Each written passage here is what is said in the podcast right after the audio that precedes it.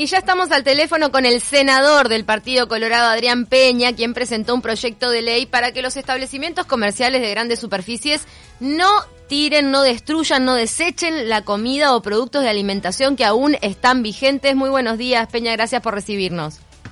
No, muchas gracias por la oportunidad. ¿Cómo están? Bien, muy bien. Bueno, a, priori nos pareció muy bueno este proyecto de ley en el sentido de, en una situación como la que estamos viviendo, no desperdiciar alimento, poderlo repartir entre las personas que lo necesiten y además también contempla que los que estén allí justito con el vencimiento puedan ser utilizados como alimentos para, para los animales. Sí, el proyecto en realidad es un proyecto de la legislatura pasada, lo presentamos en 2016. Fue un proyecto que recibió mucho apoyo, eh, por ejemplo, de las organizaciones sociales Ni que hablar, del PIT-CNT, que lo respaldó expresamente, de, incluso la Cámara de Supermercados, eh, la Asociación de Supermercadismo, ¿no? Este, lo, respaldó y también tuvo apoyo desde, desde el sector político, lo que no logramos que fuera que pasara el filtro de la comisión, digamos, eh, hubo un montón de, sesiones. De, ¿Pero por un tema de plazos o por algunas oposiciones? No, creo que, que, no tuvo el suficiente empuje desde quienes presidieron la Comisión de Población y Desarrollo en diputados para que el proyecto saliera. Bien. Supongo que cuestiones más bien políticas. Este, este, este ahí va, este tipo de, de proyecto puede ser que frene esas ofertas especiales que a veces se hacen con los productos que están por vencer? O sea, no, eh, eh, trata de, en realidad el proyecto es, bastante más integral, trata de promover esas prácticas. O sea, el proyecto se enmarca en un problema global que es el denominado desperdicio de alimentos. En la FAO considera que entre el 30 y el 50% de, de los alimentos se desperdician o se destruyen. Eh, esto es este, depende del grado de industrialización del país pero a mayor industrialización, mayor desperdicio. Eh, hablamos que solo en América Latina se pierden por día 300 millones de kilos de alimentos, en América Latina, ¿no? Claro. Y eh, se estima que el alimento desperdiciado podría alimentar a, a 2.000 millones de personas. O sea, es, mucho lo que se está perdiendo. Esto es un doble problema, un problema ético, naturalmente, porque hay gente que necesita el alimento y por otro lado se tira, y un problema económico, o sea, habla de ineficiencias del sistema de la economía. Entonces, en ese marco se va este proyecto. Y el proyecto habla de cosas bien puntuales, como es esta de prohibir a los supermercados, a las grandes superficies, plazas de comidas, en fin, de grandes distribuidores, que a tirar ese alimento que aún está en condiciones, lo prohíbe y obliga a que ese alimento sea donado a organizaciones que se dedican a, la distribución. Y Estamos hablando de que ya pasó la fecha de vencimiento.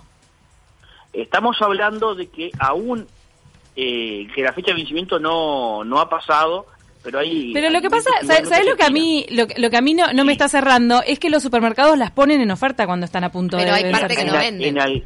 En, algunos casos, en algunos casos se ponen en oferta, eh, es una práctica que no todos los supermercados utilizan, tampoco con todos los productos y se deshacen. un montón de cuestiones más. Se deshacen, aunque no hayan vencido. porque, por ejemplo, dicen, bueno, esto ya lo puse en oferta, ya lo bajé, me ocupa espacio en el supermercado, esto si lo vendo a tal marca para tal producto, que estamos en temporada. Mm. Entonces, por ejemplo, eh, olvidémonos de la circunstancia particular que estamos viviendo hoy, ¿no? Pero, por ejemplo, determinada góndola la preciso para los huevos Pascua. claro, claro, eh, porque pierdo eh, tantos miles de dólares que me pagan por esto, por lo otro. O sea, hay, esos, esos productos muchas veces son destruidos. Hay, hay un montón de condiciones, envases rotos. Eh, sí, claro, eh, productos, que se pueden consumir pero que quedó mal etiquetado, mal envasado. Eh, obviamente, ahora, este proyecto de ley Peña no... Y, y perdona, están aquellos alimentos cuya fecha de vencimiento es, por ejemplo, la semana que viene. Y si no vendí determinado stock enorme en estos días, por más que los tenga en la góndola a menor precio, yo estoy a 3, 4 días de su vencimiento. Están aptos para consumo, ¿verdad? Pero sí que no los voy a vender en los 3 días. Entonces los voy, los voy a sacar en 3 días y los voy a tirar. ¿no? Entonces, allí, pero el proyecto en realidad a lo que apunta, más allá de estas cuestiones puntuales, ¿no? que, que lograrían recuperar mucho alimento, ¿no? tiene que ver con ir creando y ir transformando nuestra cabeza y, e ir comenzando a trabajar de otro modo todo aquello que tiene que ver con el desperdicio de alimentos, que termina eh, en el hogar, terminan también aprovechar mejor los alimentos en el hogar. Pero vamos por esto en principio. claro, o sea, con esta medida se busca un cambio de cabeza a nivel individual también, pero la situación, la fotografía, o sea, para poner los términos claros, este proyecto de ley no limita a las grandes superficies a hacer todos sus esfuerzos de venta posible previo al no desecho de los alimentos. Por otro lado... no, al contrario, porque además establece en uno de sus artículos este, tratar de generar eh, mecanismos de educación y de promoción justamente para evitar el desperdicio de alimentos. Uno, este, por ejemplo, ¿no? De ponerlos más baratos, en fin. Ahora, la, hay, hay ONGs y organizaciones que hoy por hoy se dedican a justamente recolectar ese tipo de alimentos. Eh, recuerdo una plato, este, lleno, plato lleno, por ejemplo, que va a, las grandes superficies, a distintos comercios para pedir esa mercadería que antes de que la desechen se la puedan dar para ayudar con la alimentación de quienes más lo necesitan. Pero en este caso, eh, el conseguir ese alimento depende de la ONG. Este proyecto de ley plantea que sea la gran superficie la que se encargue de hacer llegar estos alimentos a un a lugar donde se pueda aprovechar? Básicamente lo que apunta el proyecto es a conectar institucionalmente a las ONG que se dedican a esto, que son muchas, ¿no? pero que podrían ser muchas más en la medida que exista alimento, ¿verdad? En la, medida que la cantidad de alimentos aumente.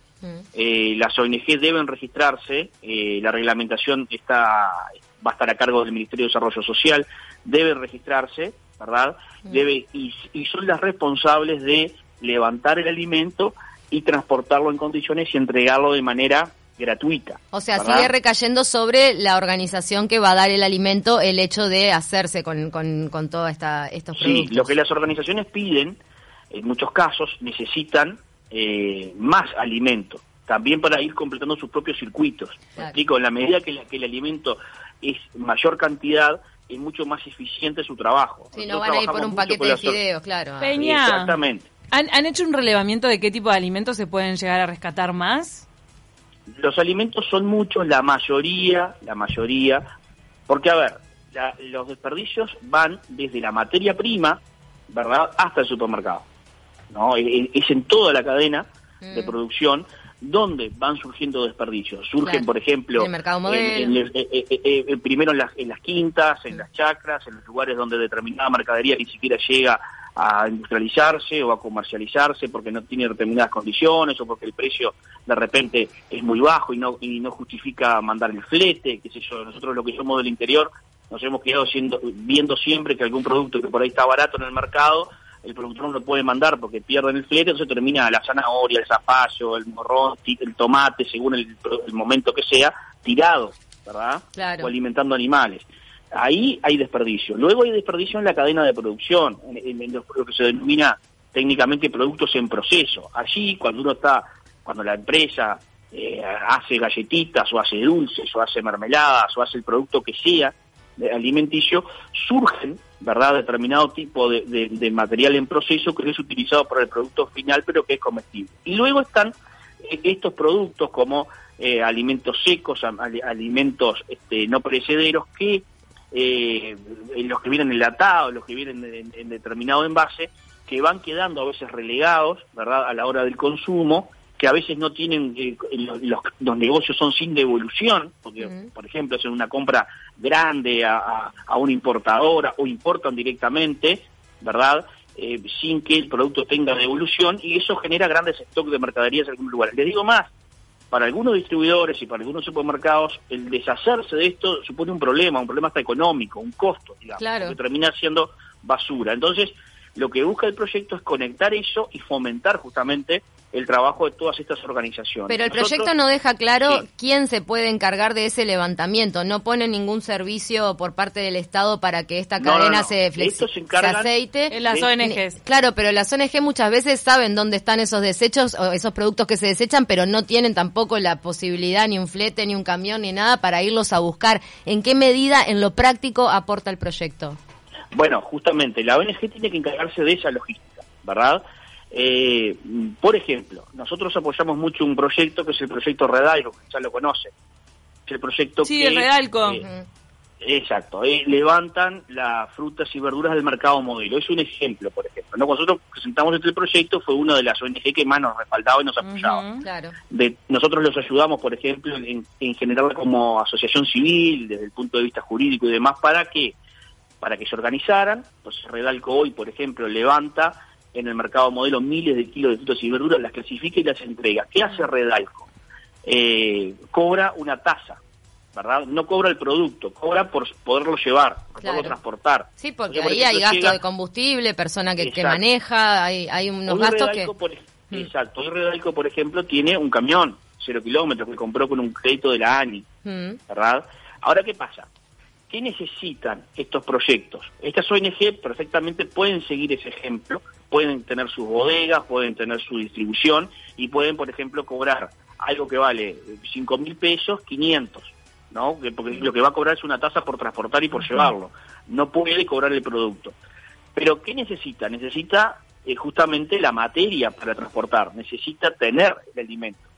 No pueden generar un proyecto, presentarlo en ningún lado, como hizo Redalco. Redalco consiguió la materia mm. eh, prima en, eh, en, este proyecto del mercado modelo. Eso se terminaba en la usina de Felipe Cardoso, todas esas frutas sí, claro, desperdicio absoluto. Y lograron generar un círculo virtuoso que involucra este, voluntarios, pero que también involucra gente rentada a través de, este proyecto que está caminando. Ahora, Peña, seamos realistas. En el caso del mercado modelo es un solo punto donde se levanta muchísima fruta y verdura donde esto puede ser viable. Ahora, para, para hacer un, un levantamiento de distintos puntos más pequeños, no, eh, o sea, las, hay ONGs que van a necesitar un apoyo, aunque sea que se les ceda un camión, un transporte para poder empezar a cobrar esta tasa. de repente parte del MIDES que va a tener la función de inspección según el proyecto de ley.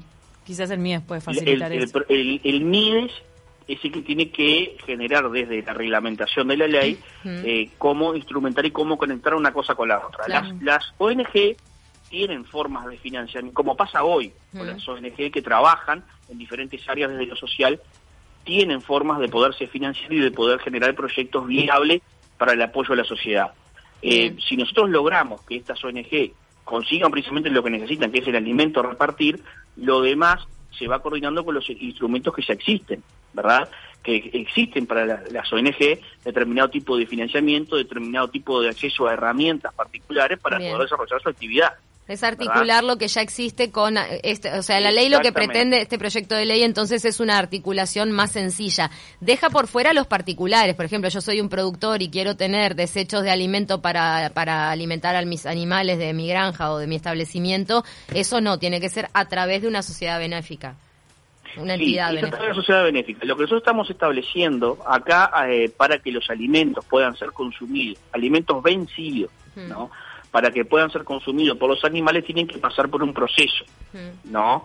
De pasteurización que asegure que el alimento no le va a hacer mal a los animales, ¿verdad? No, es que vayamos a darle cualquier cosa. Esto, ojo, esto ya existe. Ya la Facultad de Veterinaria, a través de sus estudiantes y de un proyecto, ha establecido un método muy sencillo por lo cual estos, estos alimentos vencidos pueden transformarse en alimento, por ejemplo, para cerdos. Claro. Es simplemente generar la sinergia. Digo más, en el análisis en la legislatura pasada, eh, los estudiantes y la propia facultad fue a la comisión y explicó cómo se realiza este procedimiento que está allí pronto para ser utilizado. Ahí nos estamos refiriendo, disculpe Peña, eh, ahí nos estamos refiriendo a los alimentos ya caducados, que ya pasaron el vencimiento. En ese, es un mundo aparte como los seres humanos también los pueden consumir, porque la leche fresca, comprobado, te lo digo por mi organismo, tal vez hay organismos más sensibles, pero a mí se me vence la leche fresca abierta y dos días más, tira. Bueno, funciona. y ayer, ayer hice un bizcochuelo. ¿Cuándo, ¿Cuándo venció el bizcochuelo que hice ayer? En enero. Y estamos en abril. y está bárbaro. Hay que, tener mucho cuidado con eso. Pero hay que tener cuidado. Hay que tener cuidado, pero está comprobado en Estados Unidos me imagino, creo que ya lo, han hecho, el tema del estudio de cómo después del vencimiento tiene mucha más vida útil Obviamente el alimento. que el vencimiento excede, le deja unos días igual que a los medicamentos, pero de todas formas tenemos que considerar... No, los medicamentos también, ¿quién no se ha puesto un protector claro, pero hay que considerar que en el caso de una ONG que tiene que este, de repente alimentar a, varias personas, no, se puede pasar el riesgo de, tener algo que tenga fecha de vencimiento. Ahí ya directamente, según el proyecto, va para alimentación animal con este proceso de pasteurización. Eh, eh, ¿Saben qué pasa en, países desarrollados? Hay países en los cuales hay, dos, hay dos fechas. Mm, los, alimentos tienen dos fechas. Una es la fecha Ideal. para comercialización y otra es la fecha para consumo. Claro. Entonces establece una ventana de tiempo, según el producto, obviamente, ¿no? Porque no todos los productos son iguales, entre que dice, bueno, esto se puede vender hasta el primero de abril. Esto se puede consumir hasta el 15 de abril. Claro. Hay que tener el tiempo entre que llega al, consumidor final, lógico. Exacto. ¿Qué pasa? Estamos todavía nosotros muy lejos de eso, ¿no? Eh, sobre todo desde el punto de vista de encarar las acciones que hay que encarar no desde el punto de vista de los registros, que Uruguay es muy avanzado en cuanto al control bromatológico y al control de los alimentos. Uruguay es en la región, yo creo que el mejor en ese sentido. Eh, esto en otros países sería inaplicable, pero ese escalón es un poco superior, digamos. Este, tenemos que comenzar por concientizar, por entender. Miren, los datos del año, un informe de FAO Uruguay, que no habían datos en Uruguay, no habían, este, se hizo un, trabajo sobre esto que está que está disponible eh, con fecha finales fue en finales del año pasado que se presentó son 600 millones de dólares anuales que el Uruguay pierde el desperdicio de alimentos. no había datos sobre Uruguay, ahora los hay. Dan ganas de llorar, Peña. Nos vamos a tener que, ir al flash informativo, pero bueno, ni hablar que, que, este proyecto de ley este, va a colaborar con la situación y ojalá se generen los mecanismos para que esos alimentos engrosen las ollas populares que sabemos que van a tener que seguir existiendo durante esta crisis durante los próximos meses. Le sería muy útil hoy pero indudablemente creo que, trasciende la situación puntual que vivimos. Es una lástima que no lo tengamos aprobado, pero, pero me parece, porque esto además asegura mayor variedad en la alimentación, no solo mayor cantidad, sino también mayor variedad en la alimentación, que es muy importante. Muchísimas gracias por este contacto, Peña.